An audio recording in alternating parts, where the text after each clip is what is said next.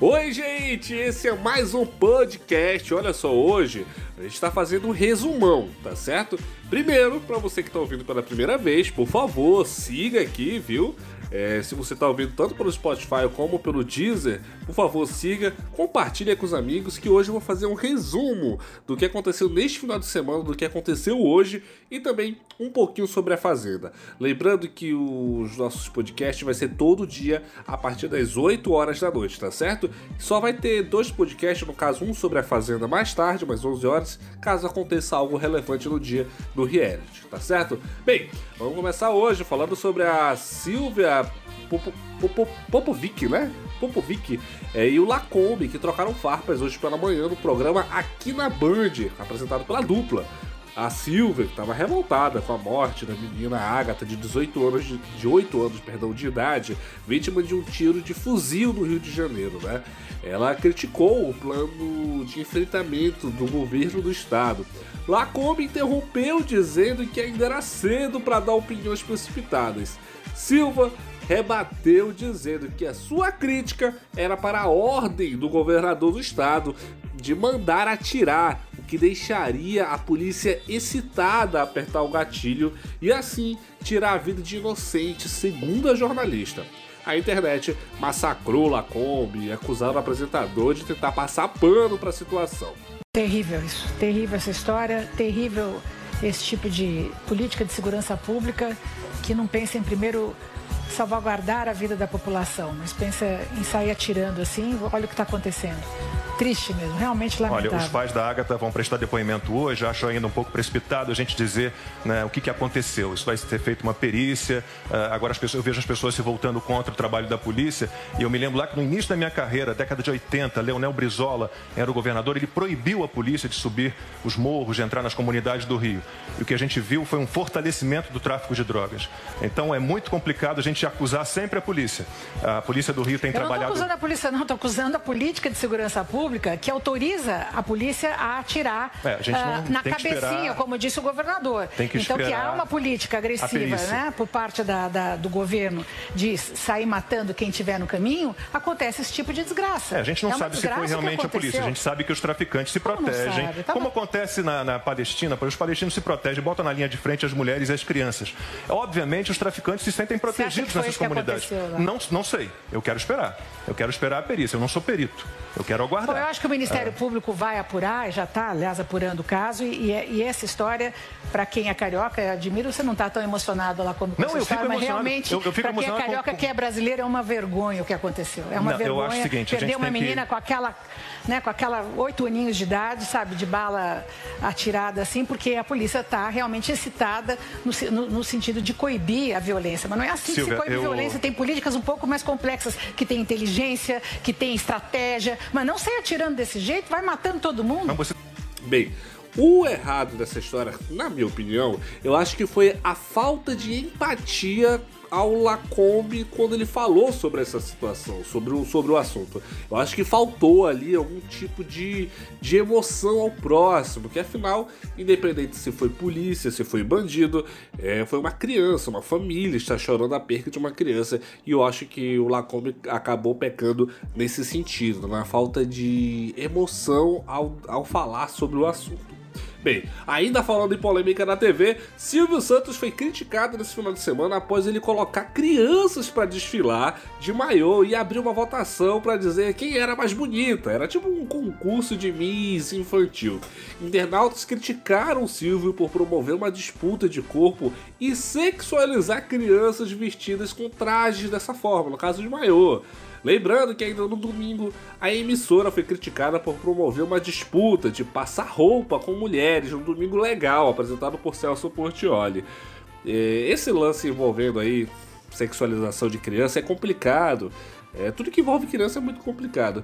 E, as opiniões eram mais diversas. A primeira do Domingo Legal, que colocou mulheres para disputar quem passa uma roupa melhor. Então a emissora foi acusada de machismo por conta disso. E não deixa de ser realmente, de fato, algo indireto, machismo indireto. Até porque lugar de mulher, como eu sempre diz, é aonde ela quiser estar tá certo?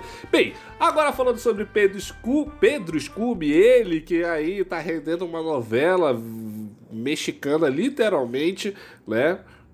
Pode estar namorando, segundo o colunista Léo Dias. Porém, hoje eu conversei com Pedro e falei com ele se essa informação de fato era verídica. Ele me respondeu super humilde, super simpático, como sempre, falando que não queria falar sobre o assunto, né? Mas mesmo assim não queria deixar de me responder. Ele lamentou o fato de ter perdido a sua privacidade e que está triste, já que isso atinge pessoas em sua volta que, segundo Pedro, não tem nada a ver com a situação. É, na minha opinião, acho que o Pedro realmente foi massacrado aí pela imprensa, teve a sua vida escancarada desde que assumiu o relacionamento com a Anitta. O rapaz realmente não vem tendo paz, viu? Então, até falei para ele numa mensagem, falei assim, Pedro, larga o celular, curte as tuas férias aí. Agora ele tá em Nova York curtindo as férias dele. E depois ele vem pro Brasil e vê a bagunça que ficou. Bem, agora aqui no Brasil, no próximo dia 25, que no caso é nesta quarta-feira, acontece a audiência do processo com a influenciadora Milady, né? Que a Milady está movendo contra a blogueira Rainha Matos. No processo, Milady pede 30 mil reais por danos morais, já que ela acusa a blogueira de difamação. A audiência acontece em Fortaleza e o advogado de Milady está confiante no, na vitória do processo, viu? Bem, Agora, mudando mais de um assunto, mas ainda no ramo no ramo de. Não, já é outro, outro assunto, né? Ó, a Zileide Alves é a dançarina que teria sido demitida do cantor, da equipe do cantor da Playboy, né? Após a sua esposa sentir ciúmes da profissional. Eu conversei com a Ziele questionando o motivo da demissão e ela apenas afirmou que por motivos pessoais ela havia saído da banda e que não sabia se a esposa de Aldair teria sido o pivô da sua demissão. Ainda segundo a dançarina, não foi esse o motivo que o próprio Aldair disse a ela quando ele comunicou para ela sobre o seu, de, seu desligamento. Isso aconteceu pessoalmente. Eu conversei com o Aldair pelo Instagram sobre isso, perguntei por que, que a Ziele tinha sido demitida. Ele disse que era para me ligar para o escritório dele, né, para saber o motivo. Depois eu questionei, dizendo que eu tinha conversado com ela e ela afirmou que foi ele que demitiu ela pessoalmente. E voltei a perguntar sobre o motivo dessa demissão. Porém, ele me bloqueou. Olha que chato. Bem, se ele bloqueou não quis responder, é porque alguma coisa tem. Eu sou válido daquele velho ditado de que quem não deve não teme? Pois é.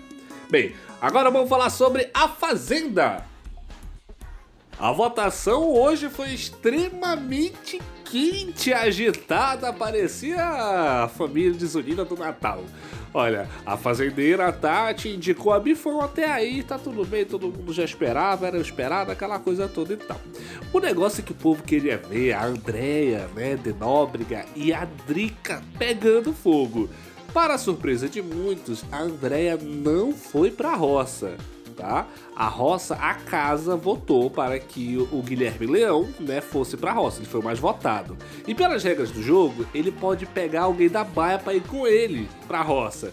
E ele pegou quem? Drica, Drica Marinho, né, que ficou discutindo o programa inteiro com a Andréa de Nóbrega.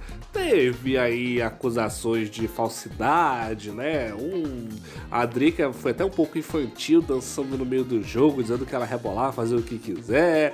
A Andréa chamando a Drica de falsa.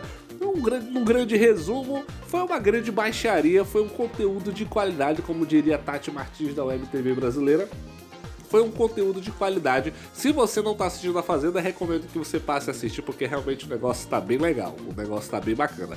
A minha opinião, Drica foi extremamente falsa, mentirosa no programa ao vivo. Ela confrontada sobre diversas situações, ela mentiu na cara dura, né? Principalmente em algumas situações que envolveram a Bifão, que é uma outra participante. É, foi muito dissimulada, mentiu diversas vezes e a internet se dividiu entre um time que torce para Drica e que torce para Andréa. Barraco para reality sempre é muito bom.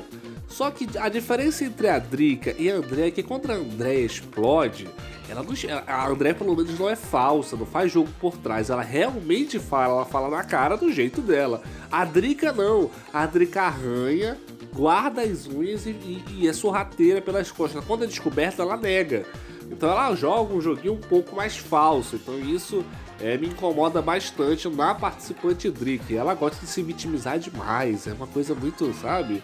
Ai, tô com saudade da família, tava em outro reality, vim pra isso logo em seguida. Não foi forçada, né? Foi porque quis. Tá com saudade, pede, bate o sino e vai pra casa. Minha humilde opinião é isso. A fazenda tá boa, tá pegando fogo. Quem está na roça é Guilherme Leão, a Bifão e a Drica Marinho. Lembrando que amanhã ainda tem é, a prova do fazendeiro. Então, é uma, é uma regra que eu digo que é muito emocionante na fazenda, é que quando tá todo mundo na roça, ainda tem a prova do fazendeiro que pode tirar uma pessoa da, da, da, da roça, nem né? ficar só as outras duas. Então, a equipe Sol tá apostando que o Guilherme Leão vai ser o fazendeiro e vai deixar a briga entre a Bifão e a Drica Marinho. Na minha opinião, termômetro da internet também, a grande rejeição dessa história tá em cima da Drica Marinho. Tá certo?